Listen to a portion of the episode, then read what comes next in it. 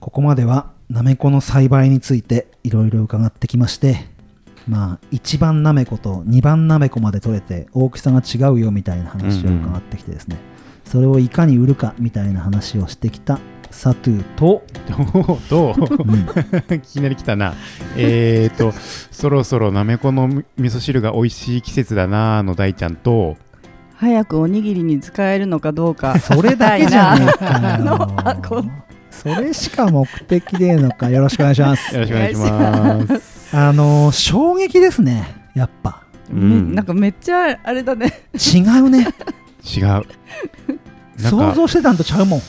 あの、わさびと同じぐらいのこそううそうそう違いそがう。そうそうへえ違うありますねそうわさびだねうん。確かにそうだわさびも補助ボロってでも移動しないじゃん移動しない。 でもなんかこう、生態のこう違い具合は。そうだねそうだうねんそうだねそうだねへはあってことでですねうん黒間さんここからもよろしくお願いいたしますよろしくお願いしまあここから聞かれる方もいるので軽く自己紹介をお願いしてもよろしいでしょうかえー、と山宮の方でなめこの栽培してる黒松と言いますよろしくお願いしますよろしくお願いしますあの個人情報ですけどあのこの前打ち合わせしたらご近所だってことが分かりましたうんうんうんご自宅がね今後ともよろしくお願いいたします。いや、本当に、黒間さん、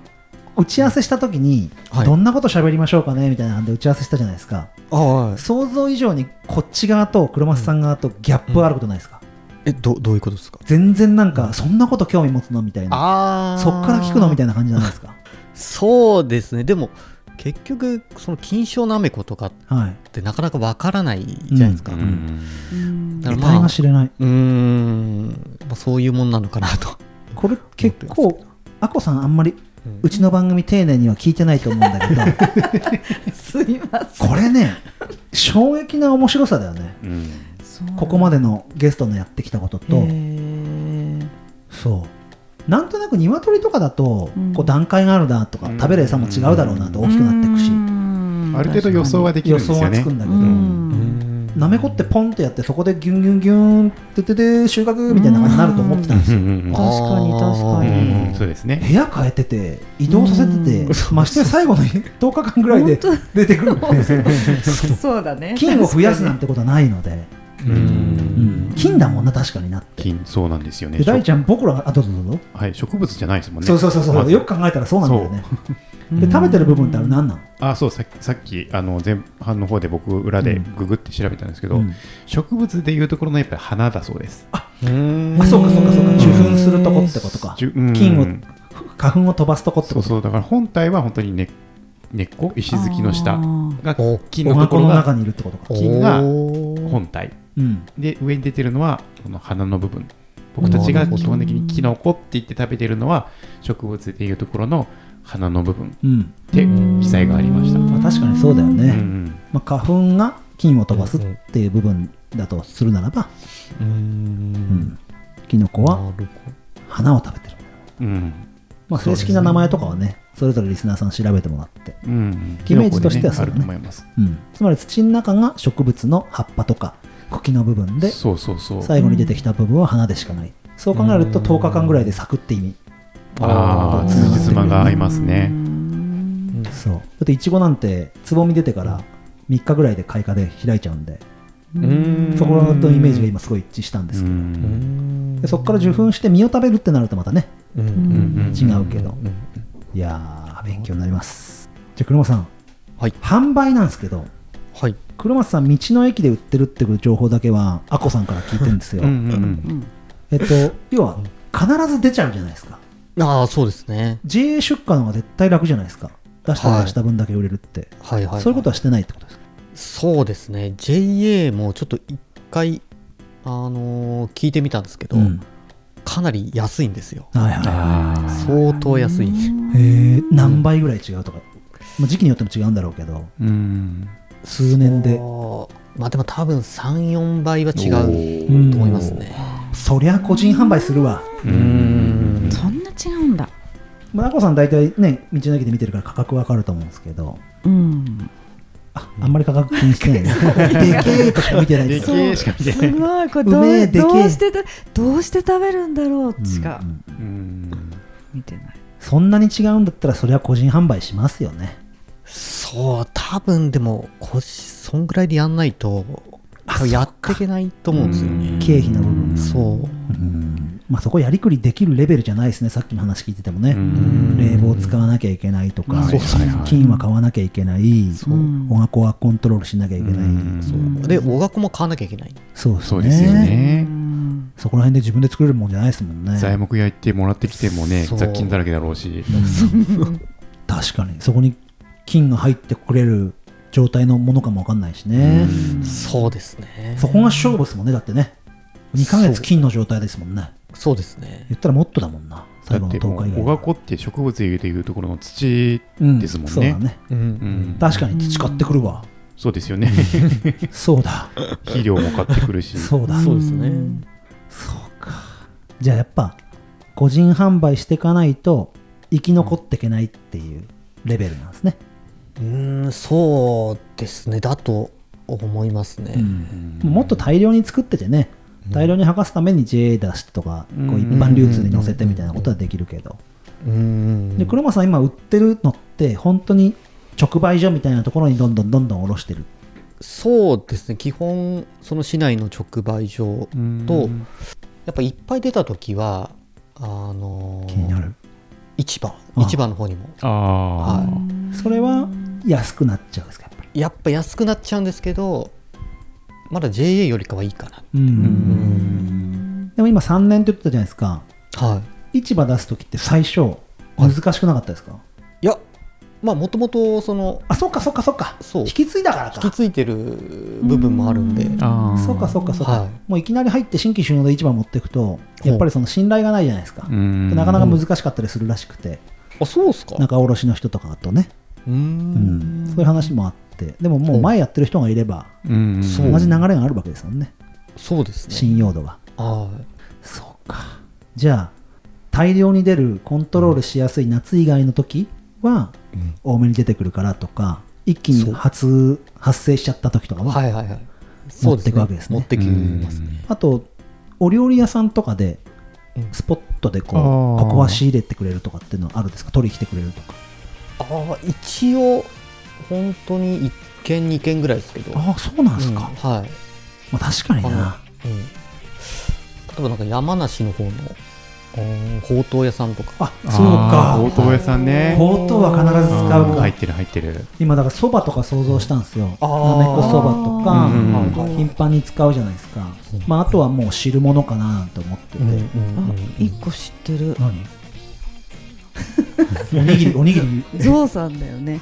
あーああー青空ピッツはァいはいはいはいの雑炊はい何ゾウさんね。青空ピッツァさんあに。ね、そっちか、あの置いてあるそねれ。は確かにね。そうですねって言ってもさあんだけピザがあるピッツァがある中でん選ばれないと使われないじゃん、うん。かなりの率だと思うんだよね、うんうんうんだってそっか。 10種類ぐらい、10種類近くあるからさ、そうねもっと安定的に使うっていうわけじゃなくなうるんじゃんね、うんうんっていうともうほうとうだよね必ず入ってるまあまあ入ってますようね。ん。で入ってて嬉しいしねなめこね、うんあのとろみにもマッチするしうん。いいか確かにそうかほうとうか他ですごい使うって言ってもな、やっぱそばとかですよね。そうだよねうどんとかですようんね。麺類に限うんって汁物だうね。やっぱんね。ほうとうはだから汁物であり麺類であるからいいよね、ね。うん。そうかそうかじゃあ基本的にはえっ、と食事として出されるもの食事として出される場所に出荷してるんじゃなくてなめはいこ自体を買ってもらって消費してもらう場所に出してる率が高いってことですねそうですねそうですねわ、かりましたっていうと値段を自分で決めるじゃないですかはいそのさっき言ってた1番なめこはい2番なめこは値段違うんですかまあ基本的に一緒ですね緒うん。大体一緒ぐらいかでグラム売りだからそうですデカかろうがっうてんは言ったら傘の数が減るだけでそうですねうんそうグラムじで換算すると一緒なんうん。でもその例えば大きいやつは大きいパックで作ったりとかっってなるとやっぱグラムも大きくなるんで変わってくるそうう値企段画は変がわ変わっってくるてくるってこそとうですねうんでも腹黒い話していいですかどっちが売れます えどどどっちなめこの小さくて、はい例えば 300g のものとでかくて 500g のものがあるとするじゃないですかうーん需要はどうなんですかそうですねまあやっぱそのでかいのはうんもうほぼ道の駅しか売ってないんですけど、そういうことかそうそう他で見ないもん確かに、うんやっぱああいうのお土産用として、うんあめあっちゃインパクトあるもんやっぱなんか大自然の中じゃないですか道の駅も、うんで県外から来た人とか多い中で、うん客層が違いますもんね、そうですねうん一般消費者っていうよりも旅行客とか、うんはうんで道の駅っていう場所がやっぱそういうものを求めてくるところじゃなくて地場ものとか、ううんんそこやっぱ影響するですかねそうですねうん多分そこら辺はあると思ううんじゃあそのでかいもうもう主に2番なめこですよねは2番なめこは道の駅限定ぐらいの言い方でいいんですかいいやそのやっぱ2番なめこでもそのでかいやつとちっちゃいやつが出るんで、ん結局そのちっちゃいやつは例えば根っこの部分その下の石突きの部分切ってで袋に詰めて売ったりする、つまり選別してるってことですねそうですね選別もしてますねむっちゃ大変ですねじゃねうーんまあでも分かりやすいんだよその大きいかちっちゃいかだけうあうん2通りだけってことかそうそうそうあとはグラムでポンあって入れちゃえばいいってことそうですまあ、ポンとはいかないだろうけどそうかそうかそううんグラムなんだねあの一瓶いくらじゃないんだねうんうんじゃないですじゃないんだね、うんこれがちっちゃかったらじゃあ 2, 二瓶入るってことなんだねグラムそのうそうねそうあうんあこさんは発生してる最後のもう収穫前のなめこを見た見た見た大きさやっぱ揃ってね大きさでもそんなにこんなもう見てわからないぐらいいますあれそこでかいみたいなのなんかイメージなくま入ってなかったからそあ多分あれ一番のとこしか見てないうあんあってことかんなゲーっていうようなのはなかっそれすごいな売り方もやっぱ変わりますよね使い方変わっちゃいますもんね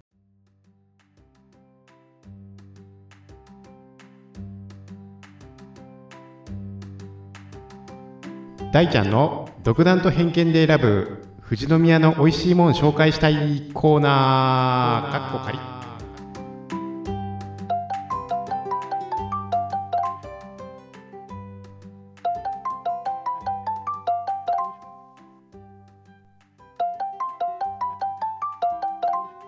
もしもしあ、もしもーし、はじめましてよろしくお願いしますお願いしますじ。ゃあ軽く自己紹介をお願いしてもよろしいですかはい。あの、はじめまして、私は富士宮の野中に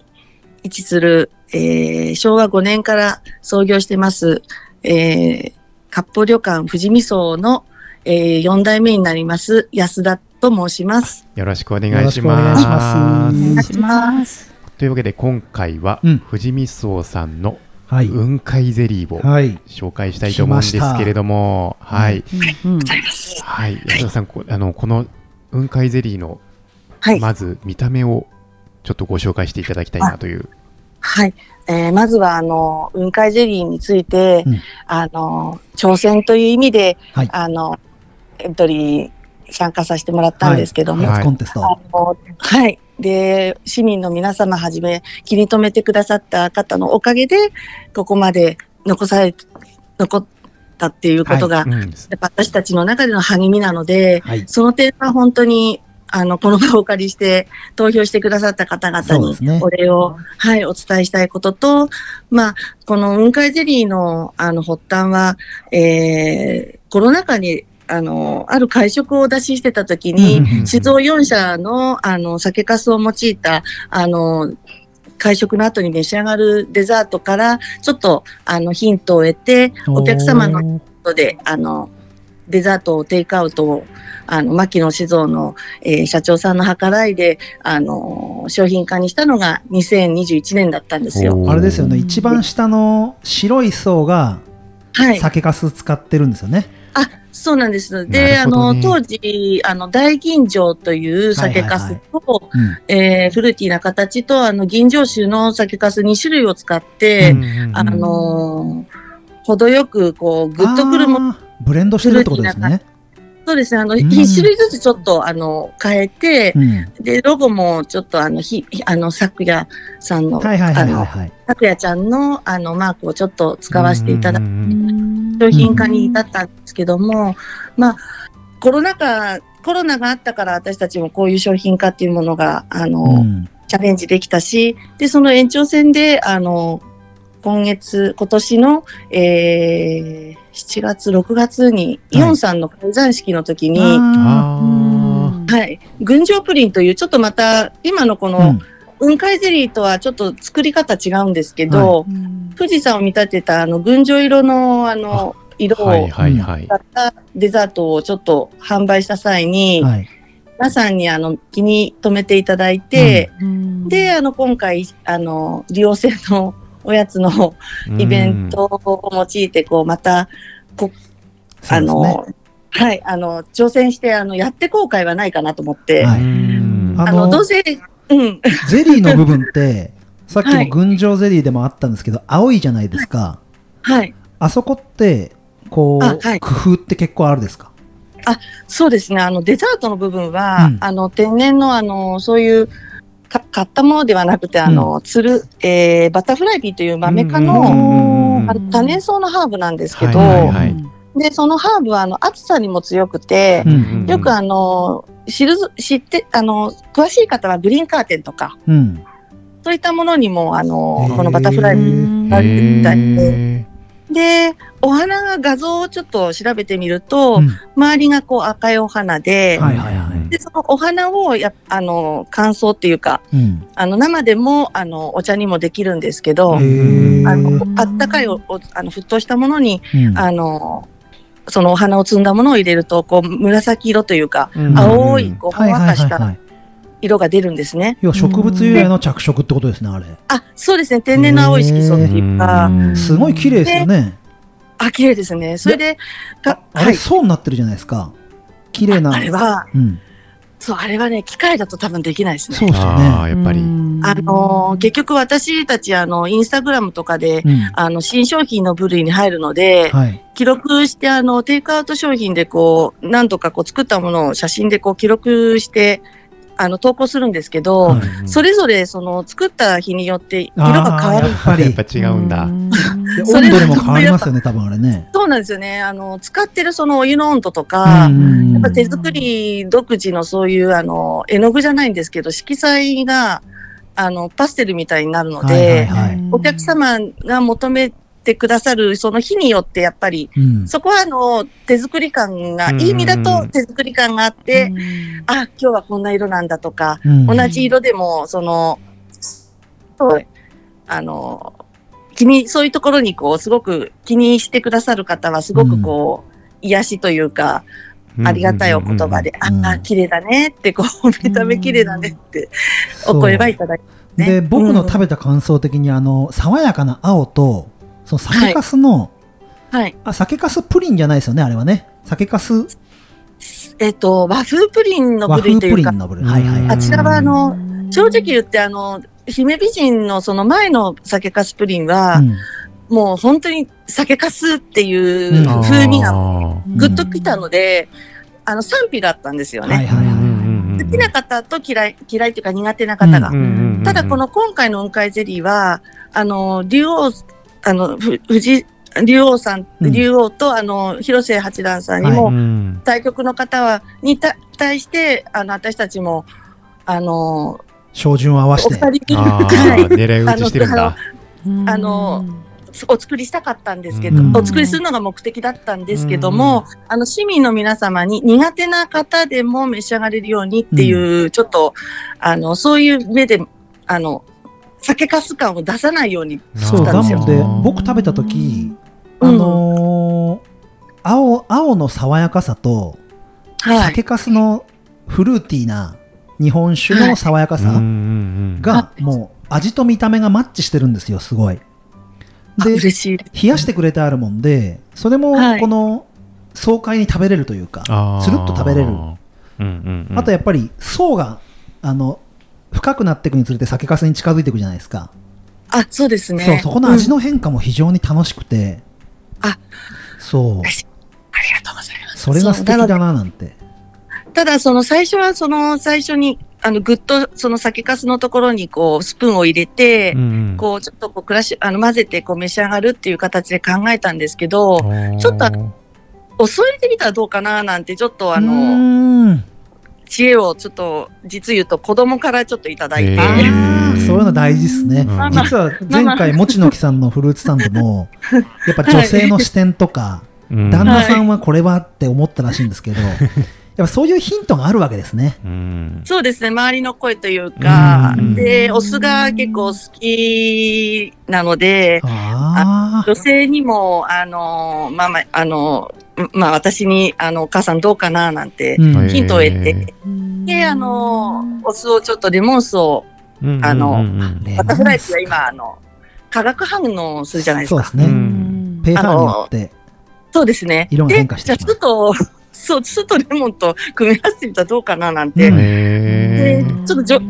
のややってみてやってみようかななんて形で、ただなんかすごく酸味が効いてあったのそうでですねうんうんあじゃあこれお客さんにちょっと出してみようかってだんだんそういう形で、あのあの商品化になりました。素晴らしい。やっぱそういう工夫の中で生まれてきてるってことですね。うんうん そうですね皆さんの声とか、まあ、今まで最初はプリンは大吟醸とあの牧野さんの酒粕を使ってのスタートだったんですけど、はい。積み重ねていくうちになんかいろんな方のそういうあの見た目とか、うやっぱり富士山のその雲海ゼリーっていうのは、まあ、景色がいい立花さんのとところのそうんの景色が最高な,、なんの会場ので、ね、立花さんですはねい。で変な話あのもし雲で見れなかったとしてもし例えば想像でうん選んでもしくださった時に、あのーそのゼリーを見た時に一緒にこう富士山の風景がこうなんて言うんだろうこう気分の中でうんあのなんて言ったらいいんですかね、えー感じ取っていただければね想像食べることでそうですね感じ取うっんて想像して、あの目の疲れをそこで癒してくださったりとか、うんバタフライピーの中にあるアントシアニンっていう あはの、いはいはいはいはこのあのそういったあの眼性あの目の癒しをね、うん対局内の方にあのい。いいで癒しすてねもら。いそたのいっていう PR になりますね。はい、お手伝いができたらなっていう、本当にそういう思いで、あの、想像しながら、あの、楽しんで、楽しんでというか、夢中になって作りました。多分ね、あの、消化にはい、消化に血液を使ってしまうと、脳に血液がいかなくなってしまうとか多分ね、考えると思うんですよ、将棋の棋士さんっうんうて。んで、大体多分甘いものがお好きかなと思ったんですそう、糖よ。分がはね、い必要なんでう糖ね。分が。なので、七品のやっぱドラサンドさんとか、うんあの、たぬきさんとかう、んメロンさんさんみんなあの、甘、甘、甘いというか、こう、うん食べておやつなんですけど、うんまあ、その中で私たちもそういう、まあ、水のな、あの、口の中にスッてこう入るような、んはいんチャンスが4回あるから、その中にもし選んでもらえると嬉しいなっていうような、うん、そういうような気持ちもありましたけど、うんでも、まあ、それは、あの、本当に挑戦して投票していただいうん。たから、あの、皆さんのその、応援があったから、こう、ここまで残れたので、もう私たちはもう本当に それでもう安田さん、僕うんねなんか、あの、配信にこれ載せるか悩むとこなんですけど、はい実はあの、安田さんにオファーをする電話した日に、はいあの、安田さんとこう、雲海ゼリーの話いろいろしたじゃないですか。あではいはいその、ものを作る地産地消への思いとかもいろいろ話したじゃないですか。あはいそしたらですね、その夜ですね、夢に出てきてですね、雲海ゼリーが。はい あ の、藤井聡太に食べられてる夢を見ました。そうぜひぜひね、本当あの、まあ、いろんなもの食べていただくのが嬉しいんですけど、うんぜひあの、安田さんところの藤味噌さんのはい雲海ゼリーね、本当はいなんだろう、その、牧野酒造さんのを使ってるってのもあるんですけど、